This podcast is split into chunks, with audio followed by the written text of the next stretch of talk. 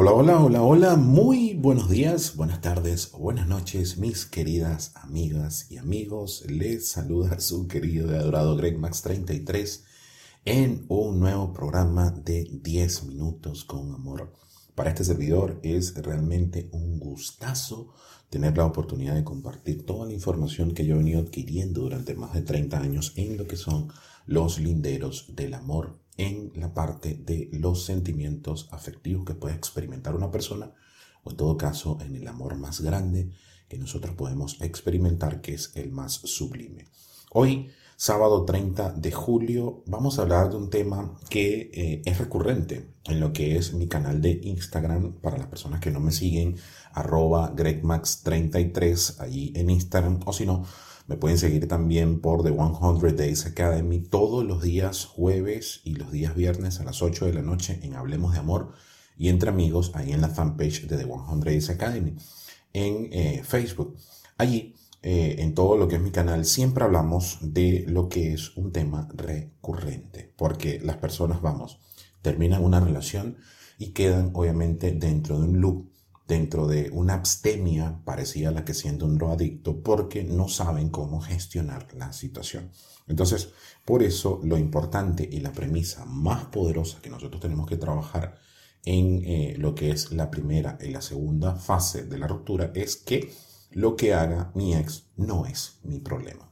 ¿Por qué no es tu problema? A ver, independientemente de quién terminó, o quién es la persona que terminaron, o como siempre se dice, quién es la persona que deja y quién es la persona dejada, tú tienes que entender de que lo que haga tu ex no es tu problema. Obviamente, como siempre se dice y por las investigaciones que se han hecho, la persona que deja es la que toma la decisión y es la que probablemente esta aseveración le sea menos relevante. O sea, el hecho de que, bueno, lo que a mí es ya no es mi problema, ¿no? Y la persona que deja siempre es la persona que queda como que con esa razón y por eso empieza un proceso de espiar a su expareja para ver qué está haciendo y si realmente lo extraña. Y ahí voy con un punto central.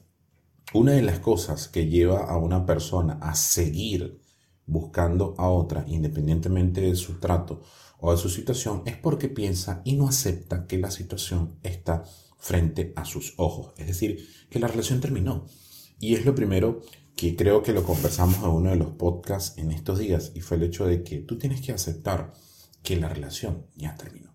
Cuando tú aceptas que una relación ya ha terminado, empiezas ese proceso de surcar mucho más tranquilo, mucho más eh, sereno lo que es el proceso de duelo. Ojo, esto no quiere decir que va a ser color de rosas, que la fase número 2, que es la tristeza, que la fase número 3 que es el miedo, la angustia y la ansiedad, que la fase número 4, que es la ira, que la fase número 5, que es el descontrol, que la fase número 6, que es la nostalgia, y que la fase número 7, que es la serenidad y la calma, todo va a ser así como la fase número 7, serenidad y calma. Sino que desde un punto de vista eh, mucho más pragmático te va a permitir llevarlo a la mejor forma. ¿Por qué? Porque eh, te permite establecer la barrera ante lo que van a ser los loops mentales, que es algo que hemos venido hablando muy, muy a profundidad durante los últimos podcasts y que yo hablo prácticamente en todos mis canales. Y es el hecho de que al aceptarlo, tú le haces la barrera a, por ejemplo, la primera aseveración que se hace en las personas. Pero es que yo no sirvo para el amor. Pero es que yo definitivamente no, no, no tengo derecho a ser amada. Y no es así, amiga. No es así. ¿Por qué no es así? Porque tú eres la persona más valiosa de este mundo. Y yo no me voy a cansar de repetirlo hasta el cansancio en mis libros, en este podcast, en mis programas, en mi canal de Instagram, en mi canal de YouTube, donde sea, lo voy a repetir hasta el cansancio. Tú eres la persona más valiosa de este mundo. Y tienes que entender de que si tú fuiste la persona dejada, fuiste la persona que le dijeron, sabes qué, hasta aquí la relación, y tú vas a estar detrás de esta persona espiándola, viendo a ver qué está haciendo, viendo a ver si ya rearmó su vida, la reafirmó, eh, si ya ha superado y ha cerrado el ciclo mucho más rápido que tú, efectivamente, ¿qué va a ocurrir? Que tú vas a profundizar aún más la tristeza y este pensamiento que tu mente te lo va a lanzar. Porque ¿qué es lo que ocurre? Y aquí es donde voy a entrar a una explicación un poquito científica para que me entiendas un poco. A ver, cuando tú entras en una relación, eh, tú vas a sentir cuatro endorfinas muy poderosas, que son la serotonina, la oxitocina, la dopamina y efectivamente endorfinas. Eso se llama el cuarteto del amor. Eso es lo que hace que tú te enamores, que te sientas atraído de una persona. No podemos escapar de ello, porque la atracción viene en la mano de la serotonina, el enamoramiento viene en la mano de la dopamina. Y ya cuando estás dentro de la relación, se une la oxitocina y se unen las endorfinas. ¿Qué ocurre con este cuarteto? Que hace que tú te drogues literalmente. Y no es más. Por eso es que hay personas que son fanáticas de la primera fase del amor.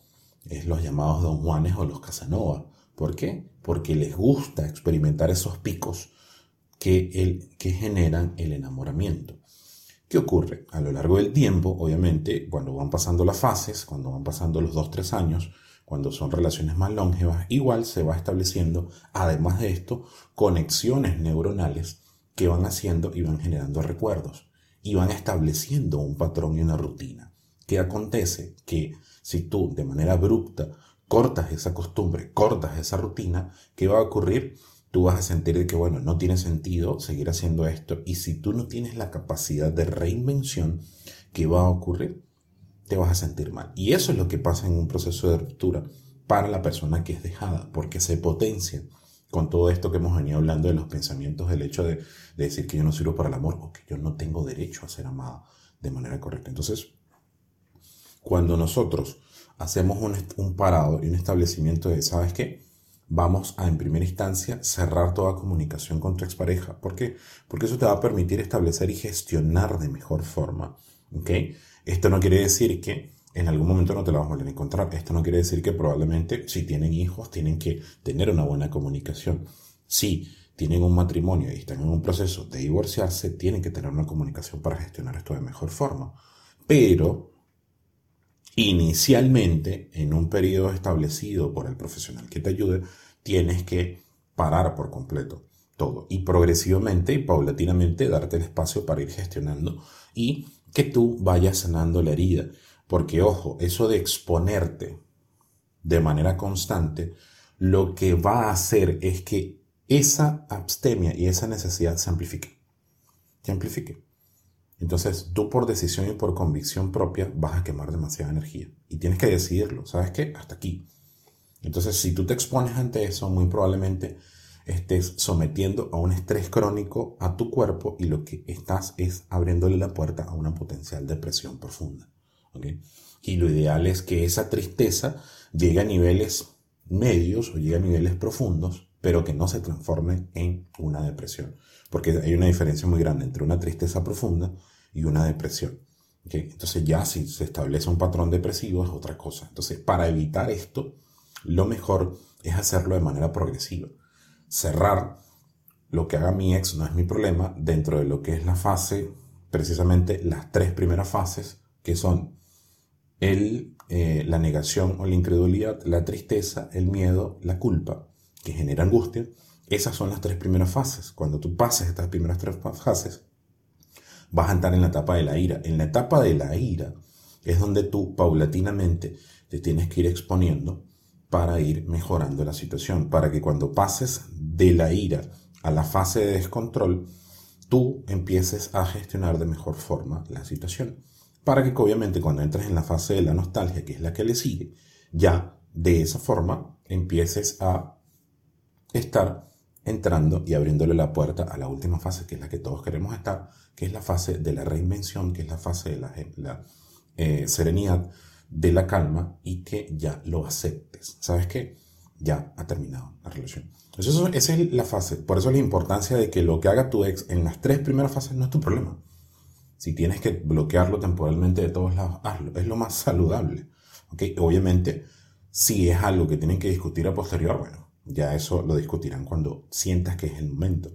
Obviamente, los periodos y los tiempos son totalmente diferentes para todas las personas. No hay un patrón de tiempo establecido.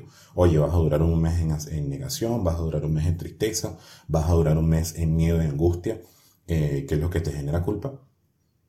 Esas cosas no van a durar un mes. Hay patrones más o menos de medición que te dicen que sí, pasa entre los tres meses y los seis meses todas las siete fases. Pero eso va a depender de la buena gestión que tú hagas contigo mismo. de hacer que desde el momento uno estés asistida por un psicólogo, por un psicoterapeuta, por un coach de relaciones, por un life coach, por un coach de programación neurolingüística que te puedan ayudar a que gestiones mejor forma. Y lo que yo siempre he dicho, que sea una persona, que sea un profesional que tenga expertise en el área. O sea, que sea una persona que ya tenga un palmarés, que sepa lo que te está diciendo. Ojo, porque eso es muy importante. Por eso, cuando tú revises tu red de apoyo, como siempre les he dicho yo, si tienes, una red de amigos o tienes una red de familiares que no tienen ni idea de lo que significa superar una ruptura porque te tocó un familiar solterón, créeme que no te va a dar las mejores respuestas. Te tocó un familiar que era altamente mujeriego, menos te va a dar las respuestas. Entonces, lo más importante es establecer que si vas a utilizar una red de apoyo, sea una persona que te permita sustentar bien y superar la situación. Entonces, nada, eso es lo que quería compartir el día de hoy, que ten presente que tú vales muchísimo. Y si esta persona ya no quiere estar contigo, amiga mía, definitivamente lo que haga tu ex no es tu problema. Muchísimas gracias a todas las personas en este sábado hermoso de 30 de julio. Ya estamos terminando el mes de julio, ya estamos pasando a la última recta final del año, como decía mi maestro. Así que disfruten, nos vemos el día de mañana.